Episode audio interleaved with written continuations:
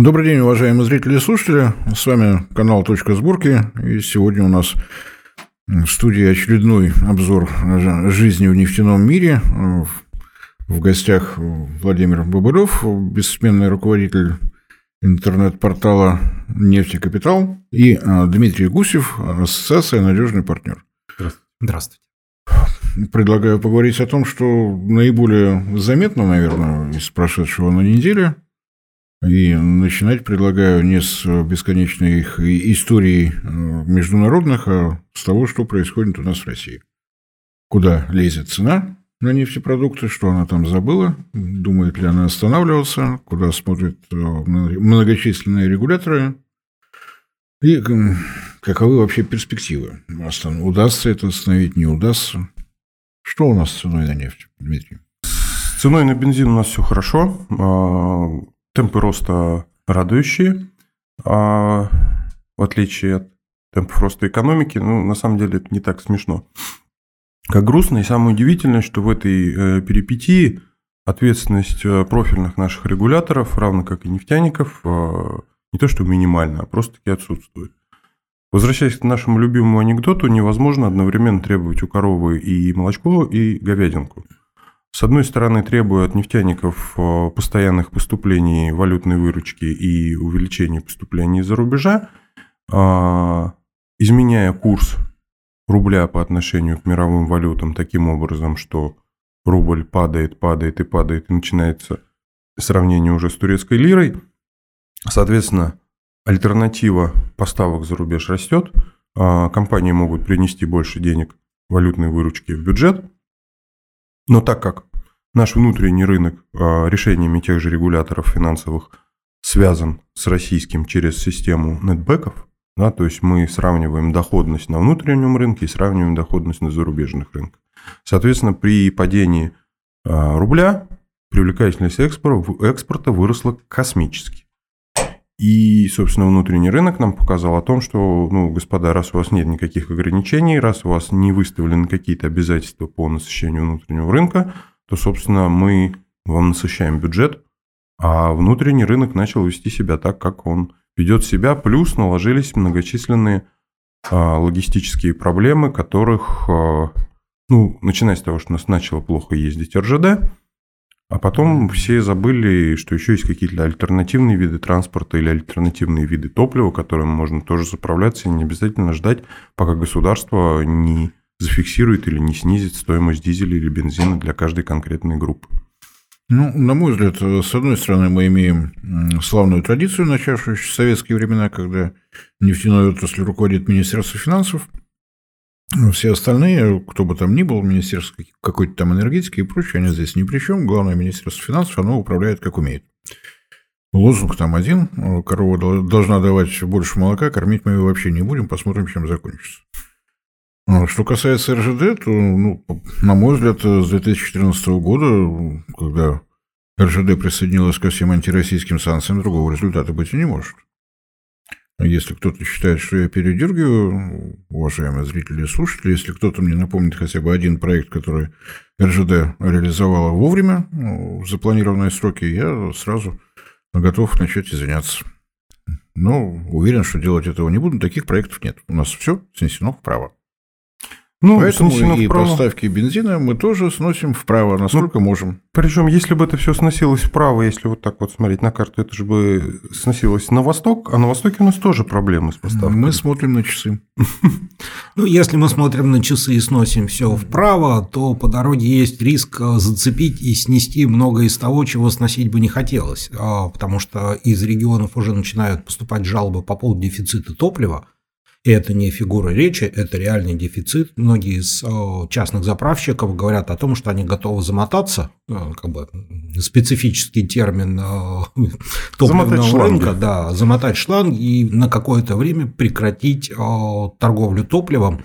И это объективная реальность, потому что, во-первых, топлива реально не хватает, то есть они не могут его добыть, чтобы продать. И второй момент.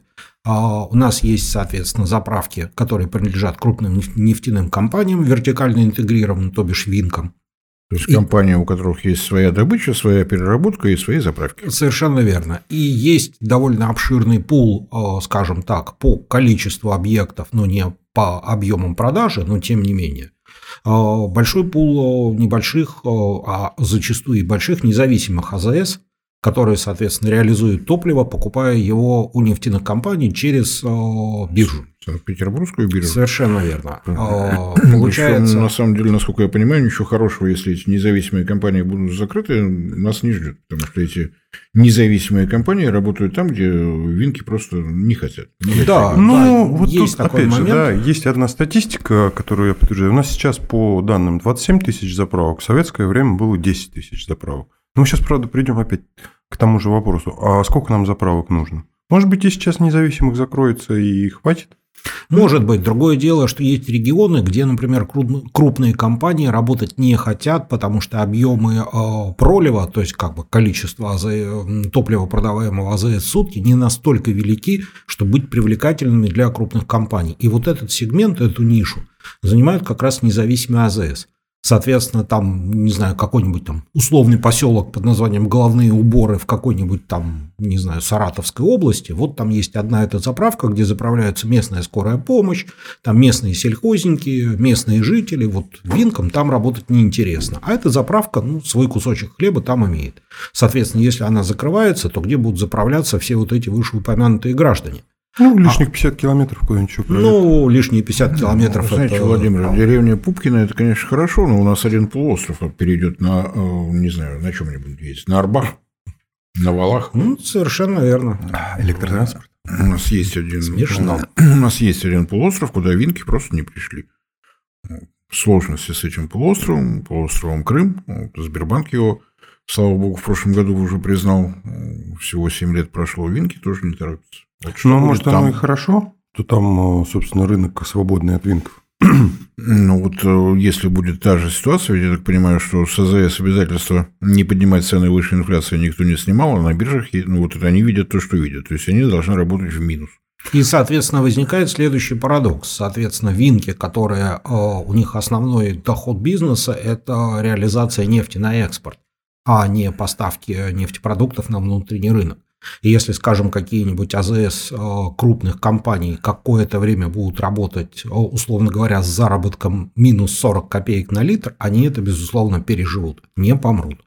А вот что касается независимых, у которых нет возможности иметь собственную переработку, там поставки нефти в Китай и так далее, ну, собственно, у них выбора нет, кроме как сворачиваться и закрываться, потому что вести бизнес себе в убыток, а, мало целесообразно, а во-вторых, есть риск получить претензии от налоговой, потому что налоговая считает, что любой бизнес должен приносить прибыль. А если что они привыкли. А если вы долгое время продаете что-то себе в убыток, то это что-то явно похоже на схему ухода от налогов. Ну, может быть, независимые уже привыкли за последние лет 15 работать минус? Ну, на самом деле, весь вопрос, э, подкожный запас жира позволяет ну, или не позволяет. У нас ну, есть опыт. Есть надежда светлая, что скоро все встанет на свои места, вот как нам обычно говорит Минэнерго. Да чего вы волнуетесь? Рано или поздно все устаканится, все будет хорошо. Нет, ну, Средняя погода будет в полном порядке. Я с ними тоже согласен, что в конце сентября и в октябре такого ажиотажного спроса на бензин уже не будет. Скорее всего, подобная ситуация была и в 2018 году. Тогда мы имели возможность своими собственными глазами наблюдать вот этот эксперимент, как долго независимые продержатся на подкожном жире. А, ну, не все вышли живыми из этого эксперимента, но, тем не менее, вот ну, дожили до 23-го. Да, поэтому есть надежда, что действительно осенью как-нибудь оно само все наладится, и кто-то до осени все-таки доживет. Ну, ближе к зиме, потому что то, что будет э, приходить на АЗС э, в октябре, в ноябре, это то, что покупается сейчас. По тем ну. самым космическим ценам, э, там, сегодня, например, 95-й опять по традиции в духе советского спорта побил очередной рекорд, перевалив за 72 тысячи рублей за тонну. А дизельное как у нас топливо? О, дизельное в боковике, но, в принципе, потенциал для роста есть. Но еще не началась торговля активной зимним дизельным топливом, о чем мы поговорим буквально через пару месяцев в том же ключе. Ну, у меня такое впечатление, что о зимнем топливе нам придется говорить в марте, потому что как раз в это время зимний дизель начнет добираться до АЗС. Так это хорошо, его сразу можно будет отправлять на северный завоз, по крайней мере, северный завоз не сорвем. И тогда мы все снесем уже не вправо, а влево, все будем делать заранее. Я думаю, это прелестно. Прелестно. Неплохой подход. А есть перспектива, что когда-нибудь вот это все закончится? Много было разговоров со стороны Министерства энергетики о том, что неплохо бы перейти либо на лицензирование экспорта, либо на появление, разработку и появление списка компаний, которые право на экспорт имеют. То есть ограничить вот этот ну, вывоз всеми, кто считает, что это необходимо. Разговоры были.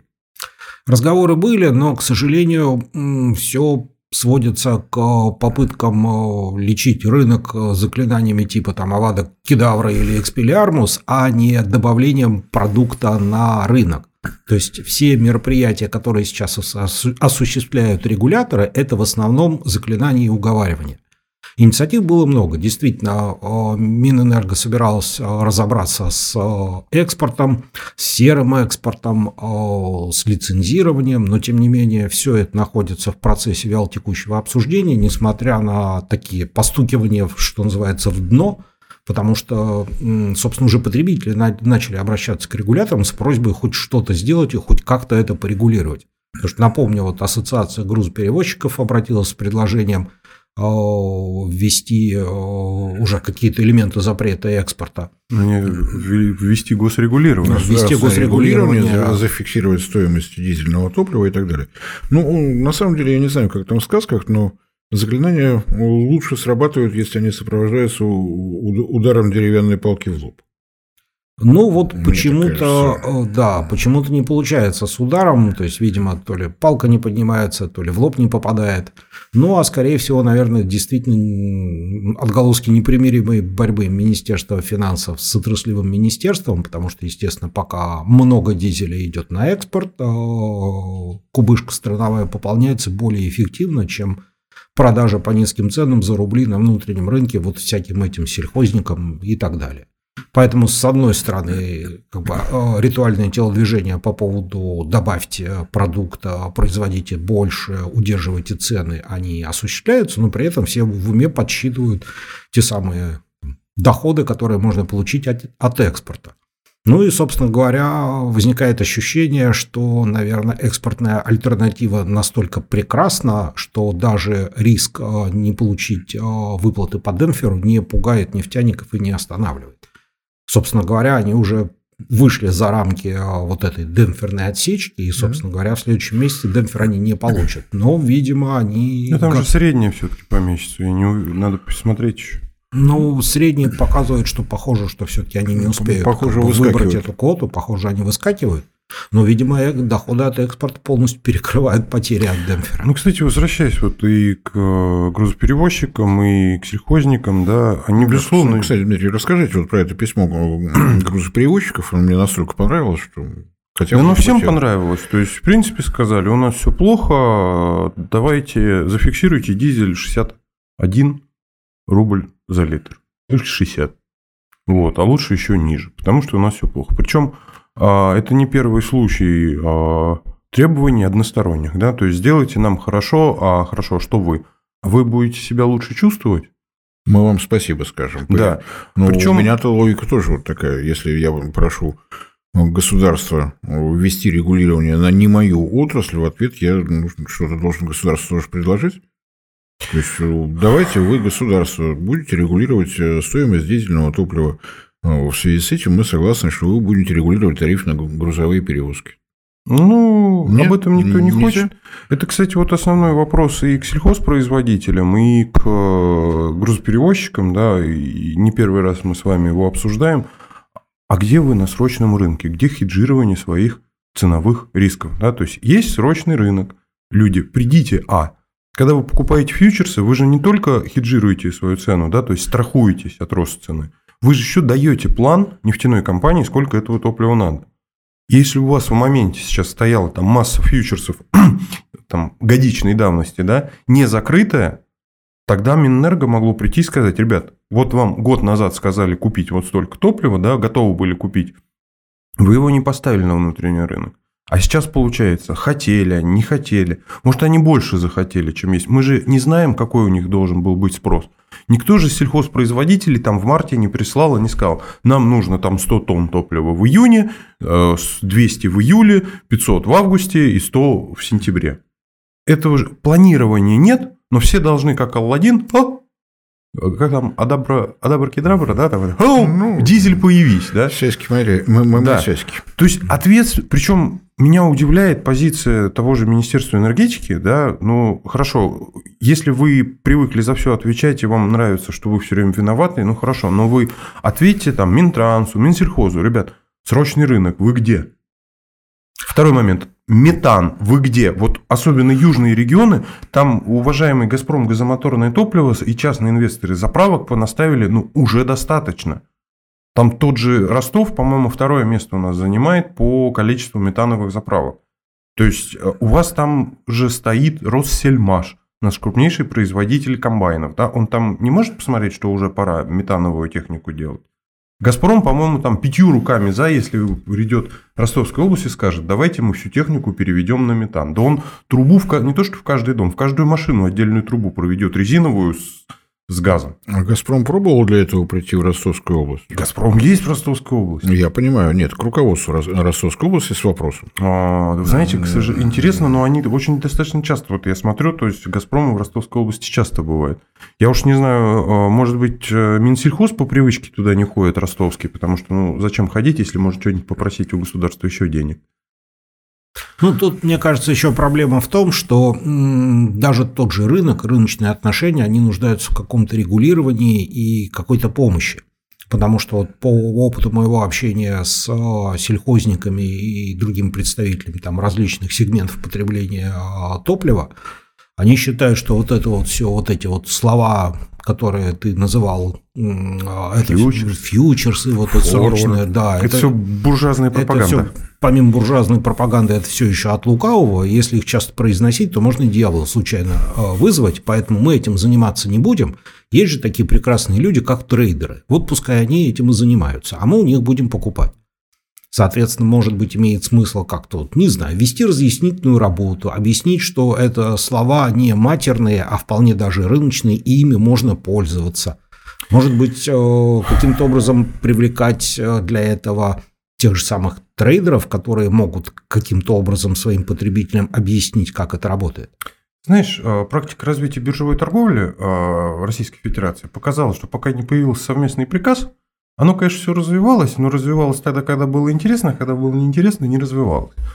Поэтому, в принципе, если к совместному приказу Минэнерго о нормативах биржевых торгов подключить еще Минсельхоз с обязательствами выхода на срочный рынок, да, сельхозпроизводителей не менее, чем, допустим, там, мы же не хотим 100%, да, ну, 5-10% от объема. Да? Ну да, хотя бы попробовать. Да, и сказать, ребят, вот вам работать. фьючерсный там на год вперед, да, купите за 5%, да, и у вас будет гарантированно фиксированная цена. А у заводов будет гарантированный А завод сбыт, понимает, причем, чего. причем Более с календарным того, графиком. Да. На, на, на этом рынке энергетическом такие вещи существуют. Но «Газпром» пользуется принципом take or pay и не стесняется. И, собственно говоря, рынок – это ответственность не только продавца, но и потребителя. Так почему бы действительно не во- не воспользоваться принципом take or pay для тех же самых сельхозпроизводителей, там хотя бы в порядке эксперимента, там на какие-то небольшие объемы, просто чтобы протестировать механизм.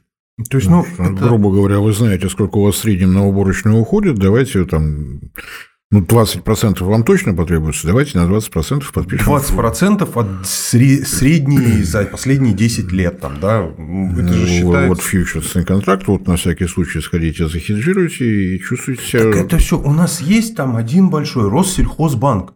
Если он делает там страхование, с, э, там, я не знаю, покупки, финансирование, ну что мешает ему еще в каждом отделении од- научить одного человека, который стопудово сидит там и у себя телефоне покупает э, эти опционы и фьючерсы на валюту, да, то же самое делать только в отношении сельхоз. Причем мы же вот сейчас сидим, С валюты больше получается.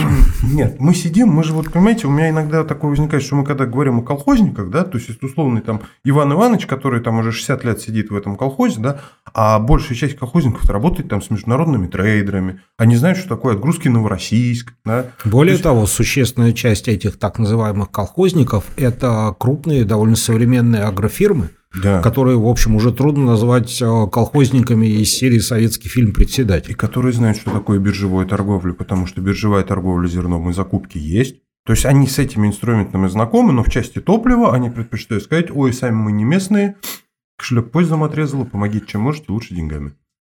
Сделайте нам хорошо. Да. А мы за это всем своим колхозам громко-громко скажем вам спасибо. Нет, они сказали, что они стоимость зерна поднимут.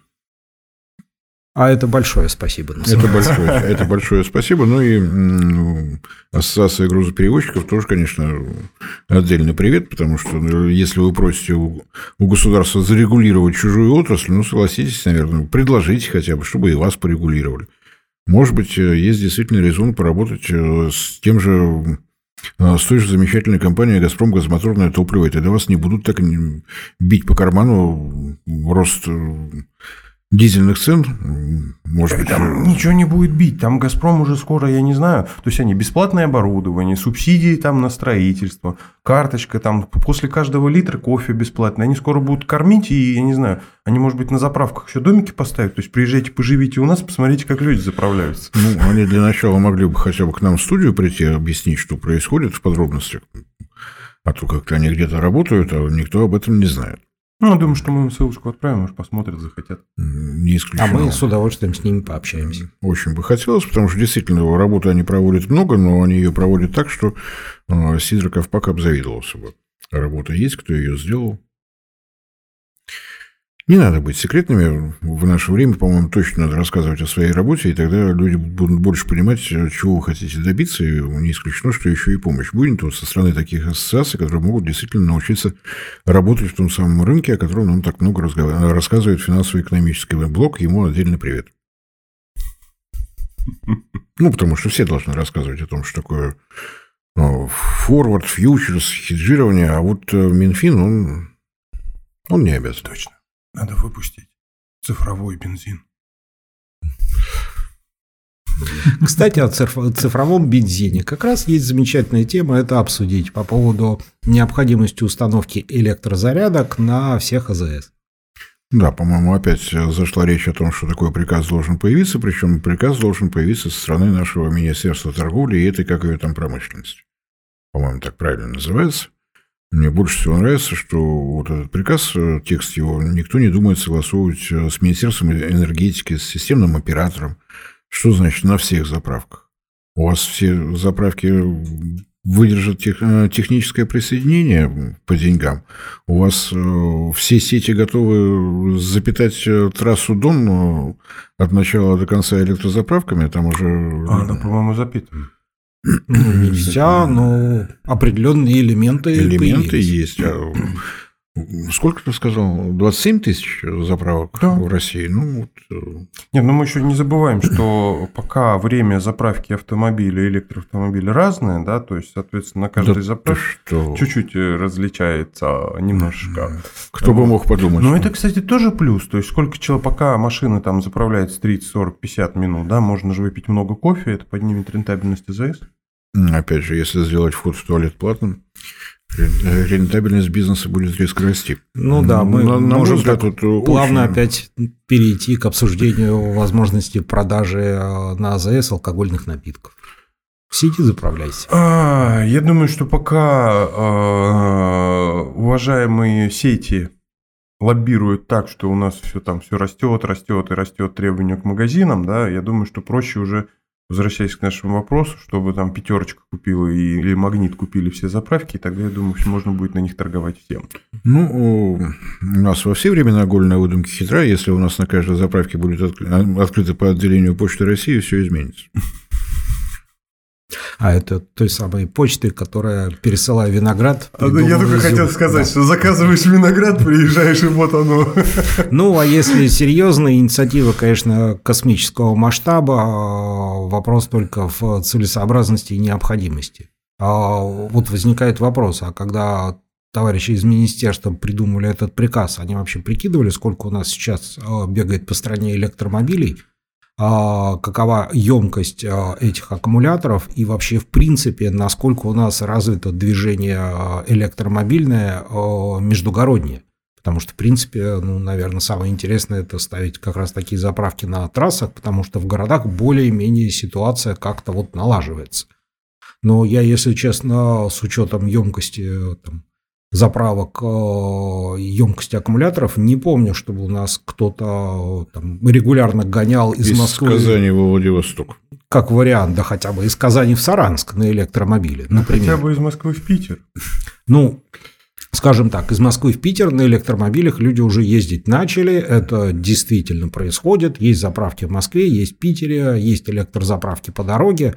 Но это образцово-показательная трасса, но она, по-моему, насколько я помню, вот такая образцово-показательная единственная. Вот, кстати, у меня интересный вопрос. Кстати, да? хорошо, что на ней сумели на втором году эксплуатации построить обычные заправки, это уже хорошо. А, это большое счастье, потому что, да, ехать и э, страдать по поводу того, что еще километров 50, 60, 70, 100 и, наверное, ты сейчас где-то Нет, тут ну, зато это развивает э, туризм, можно свернуть, заправиться в Тверь, или в Новгород, или в Псков. Это развивает развивает на самом деле сегмент малого и среднего бизнеса, который выпускает канистрочки.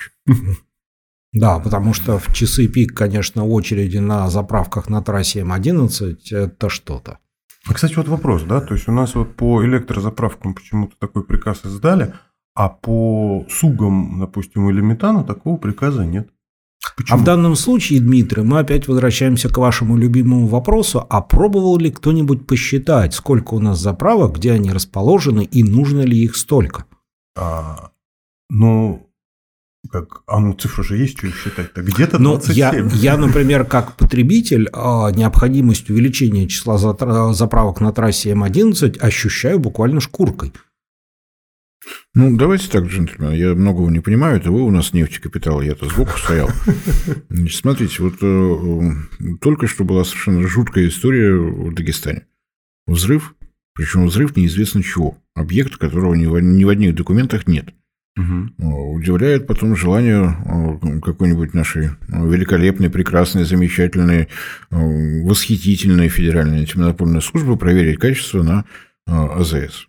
Где он проверять будет? А у нас, кстати, не ФАС проверяет АЗС, у нас э, Росстандарт. Росстандарт. Ну, какая разница? У нас есть проверяющий орган, который желает проверить качество топлива на официально существующих заправках. Значит, все левые заправки ну, в виде ну, домик на колесах где-то на обочине, они этим э, проверкам не подлежат.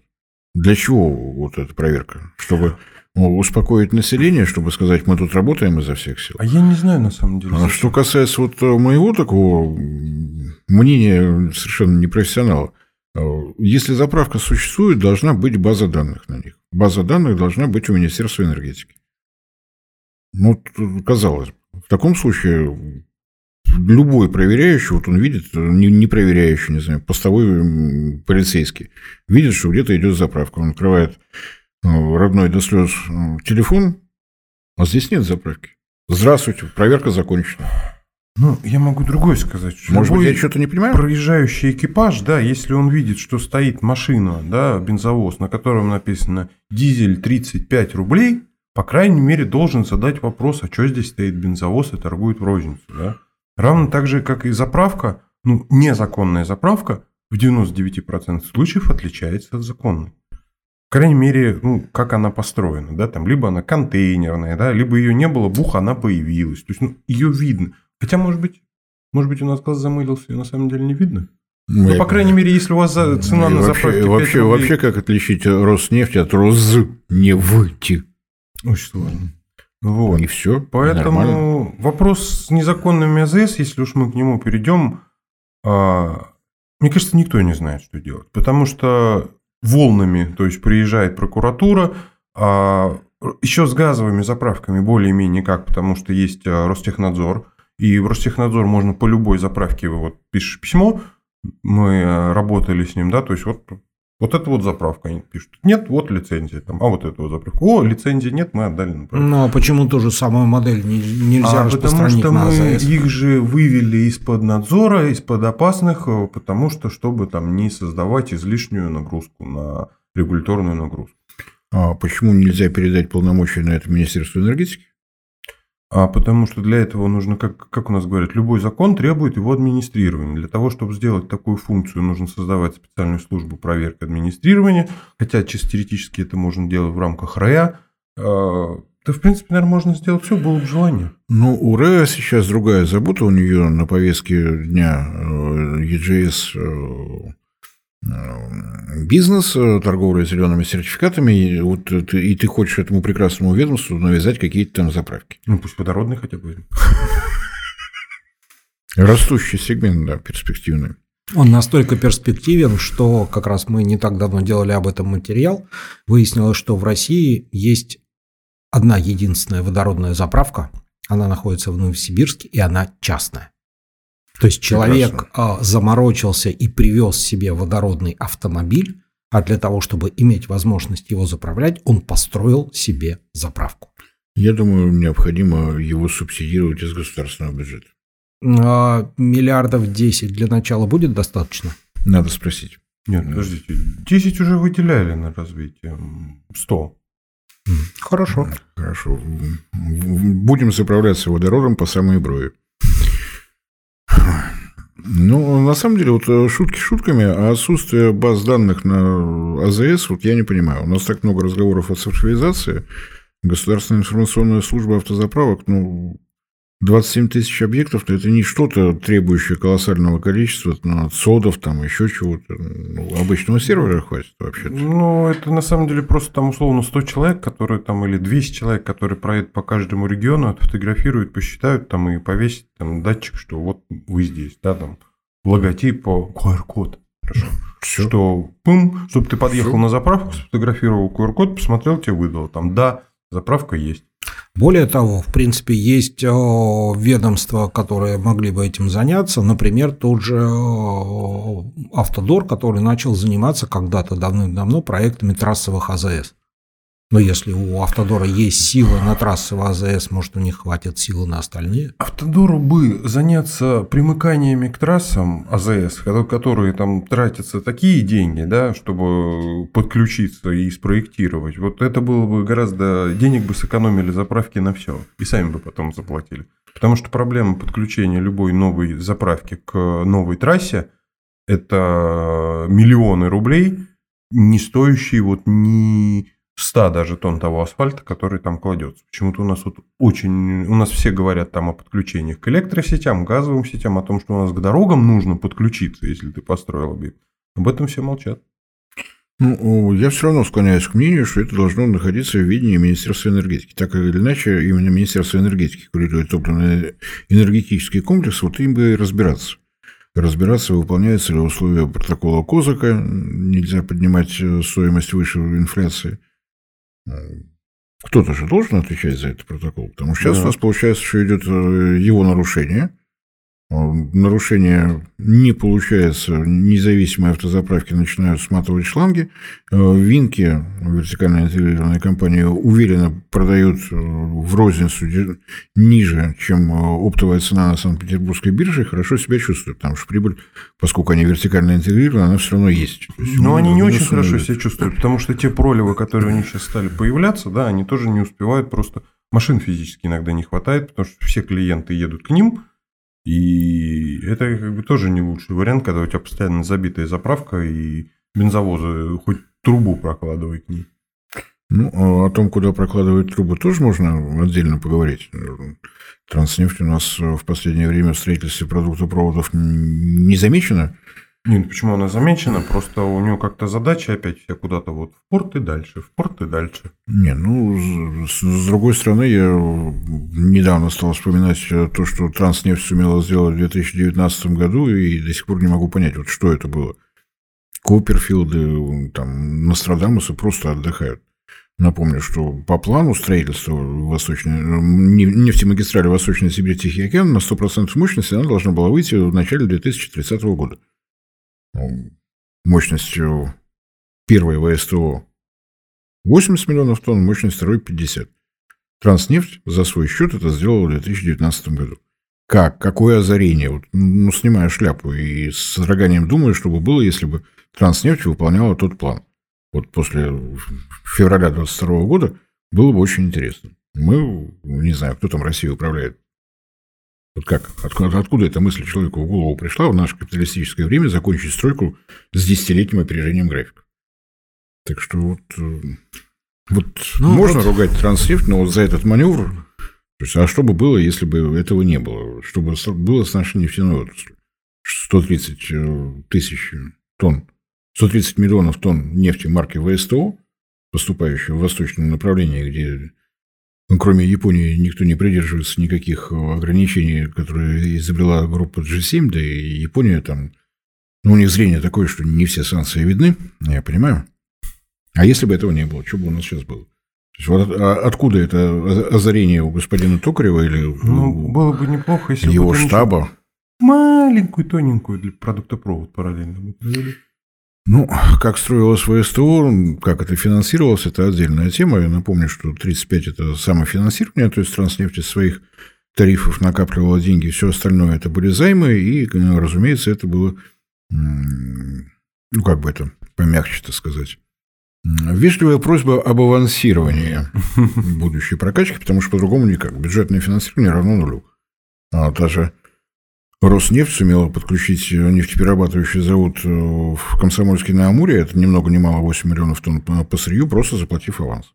Сопротивлялся ну, правление Роснефти достаточно долго, но пришли к соглашению, да, мы авансируем, да, мы начинаем получать нефть, всем будет хорошо. Вы достроите, мы получим нормальный режим поставок сырья, у нас все будет у всех нормально. А здесь что делать? Если прокладывать продуктопровод, ну, допустим, если речь идет о Дальнем Востоке. От кого? От Сакура, э, от Сокура. Еще Новосибирск. Раз. Новосибирск ближайшая. И вот завод. А с той стороны? Омский, а, а с той стороны? на Дальний Восток и на экспорт. Также кому хотите, на экспорт хотите, на внутренний У нас рынок. на Дальнем Востоке проблемы с внутренним рынком, рынком прежде всего. Где будем делать склады, как со складов развозить? Только в порту. Ну, есть... Нет, есть же, во-первых, начнем с того, что есть тема линейной производственно-диспетчерской станции, да, ЛПДС, да, на которой ставится резервуарный парк и автоналив. Соответственно, там по пути следования через каждые, условно, ну сколько, на 500 километров, да, ставится просто, все равно там стоит ЛПДС, так или иначе, да, который создает дополнительное давление, все. Там же ставится резервуарный парк, и оттуда машинами там спокойно, с учетом любви наших э, сибирских э, транспортников, тыщенку туда, тыщенку обратно, главное дело по прямой не разворачиваться, там же бензовозы большие. Дмитрий, большое спасибо за то, что вы убедительно доказали, что эта программа касается отнюдь не только транснефти, но и целого сонма а я не э, говорю. игроков экономического да. рынка. То есть транснефть не будет строить за свой счет неизвестно что. Это должен быть такой отдельно серьезный план, чтобы эту проблему когда-нибудь решить. Ну, на самом деле, кстати, а почему бы и не потребителям тоже не сказать? Вот, кстати, Почему потребители с той же доставкой не выходят, да, там и не говорят о том, что там те же независимые союзы, да, АЗС, что они говорят, постройте нам продуктопровод, чтобы нам не ждать месяцами по железке. Ну, мне кажется, где-то вот э, замыкает общение вот этот канал между независимыми заправками и Министерством энергетики. А у Министерства энергетики не хватает полномочий на все. Ну и плюс ко всему есть э, несколько такой потребительский местами подход, с которым мы тоже не раз сталкивались со стороны независимых АЗС, которые зачастую представляют собой людей, которые вот ведут бизнес и не выходят за рамки понимания этого бизнеса. То есть как это? Мы не раз слышали лозунг «обеспечьте нам 15% рентабельности и, собственно говоря, нам больше ничего не надо». Гос... Денег нам дайте. Да, а государство, государство зафиксирует цену на дизельное топливо, а мы тебе за это спасибо скажем. А, Примерно, а да. какая статья Гражданского кодекса гарантированность 15% рентабельности любого бизнеса? Да вот в том-то все и дело, что нет такой статьи. И независимым компаниям зачастую пытаются объяснить, что бизнес – это риск, э, это нормально, если вы собираетесь этим заниматься, вы должны были эти риски учитывать. Но в ответ порой раздается обеспечить нам рентабельность, и все будет хорошо. Ну ладно, коллеги, у нас на самом деле всего два варианта. Либо надо чаще встречаться, чтобы основательно по каждой теме пройтись, а сегодня у нас, по-моему, мы уже выскакиваем за хронометраж, а мне ну, да, хотелось хотя бы ну, в качестве анонса, вот эта новость, которая у меня что-то в голове не укладывается, у меня математическое образование, ничего с этим сделать не могу.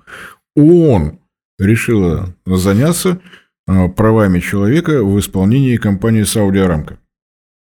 Вот э, это я несколько раз перечитывал эту новость, э, или у меня, как это, темперамент такой, что я до конца не могу никак дочитать, потому что начинаю хохотать. Владимир, у вас нервы покрепче. Попробуйте расшифровать, что все это значит. Ну, что... ООН, Сауди Арамка, права человека. Что это? Что все это объединяет, действительно? Ну, на самом деле, если вкратце, то, мне кажется, схема следующая. Дело в том, что он, в принципе, перестал выполнять те функции, которые он, согласно статуту, он должен выполнять. Оно. Оно. Он, оно. Оно. Да, совершенно верно. А, вот. а кто управляет а, метаниями ООН, в принципе, ну, наверное, несложно догадаться. Там... То есть там суть претензий, что э, Сауди Арамко продолжает добывать ископаемое топливо и этим ввергает э, планету в перегрев климата, и от этого мы все умрем, пострадаем, а потому Сауди Арамко нарушила права человека, гендерные права и не знаю, какие там еще права. Возникает вопрос, почему именно они? Почему именно им прилетело? Ну, хорошо, формальный повод понятен, они больше всех добывают, они больше всех э, допускают вот этой эмиссии СО2. А если покопаться в этом поглубже, то мы понимаем, что это такой как бы хитрый э, ход, и это такой прилет э, Сауди Арамка некой весточки от э, США по поводу того, что, дескать, мы вас просили э, цены на нефть снизить, вы не снизили. Мы вас просили с нами более активно взаимодействовать, вы не стали взаимодействовать. Вы решили идти к БРИКС, вы решили дружить с Россией и вместе с ней регулировать а, цены на рынке посредством ОПЕК. И вот теперь... Да еще и нефть за юани продавать. Совершенно верно, а не за доллары, как, как положено. Вот. И теперь, соответственно, получите экспертов ООН, которые а, ваш основной бизнес по добыче нефти а, обвиняют в том, что он нарушает права человека. А, ну, это прекрасная на самом деле идея, ход, безусловно, пиаровский, а практического пока какого-то выхлопа от него нет, но многих, я думаю, он заставит задуматься. Потому что эксперты он, они не просто сообщили Сауди Арамко, что мы, дескать, вот в отношении вас начали расследование. Они написали письма в банке, которые финансируют э, Сауди Арамко.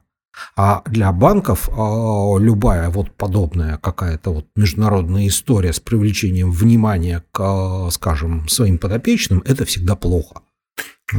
Джентльмены, я предлагаю обсудить это во время нашей следующей встречи вместе а, с обрывком моей мысли, которая у меня в голове. Сауди Арамко, после того, как банки будут напуганы этим письмом, начнет финансироваться в банке БРИКС. А лучше, если туда приедет Грета Тунберг. Она может ездить куда угодно, потому что еще есть банк ШОС, есть варианты банков, которые так просто не напугаешь. Уважаемые зрители, мы попытались э, пройтись по самым э, острым темам, которые у нас были. Может быть, наш тон покажется ироничным, но уж простите, с серьезными выражениями лиц обсуждать происходящий абсурд вокруг и около у нас уже не получается. Спасибо за участие, Владимир, Дмитрий. Спасибо. Всем спасибо, всем всего доброго. Не забывайте подписываться на наши ролики, не забывайте подписываться на наш канал. Всего хорошего.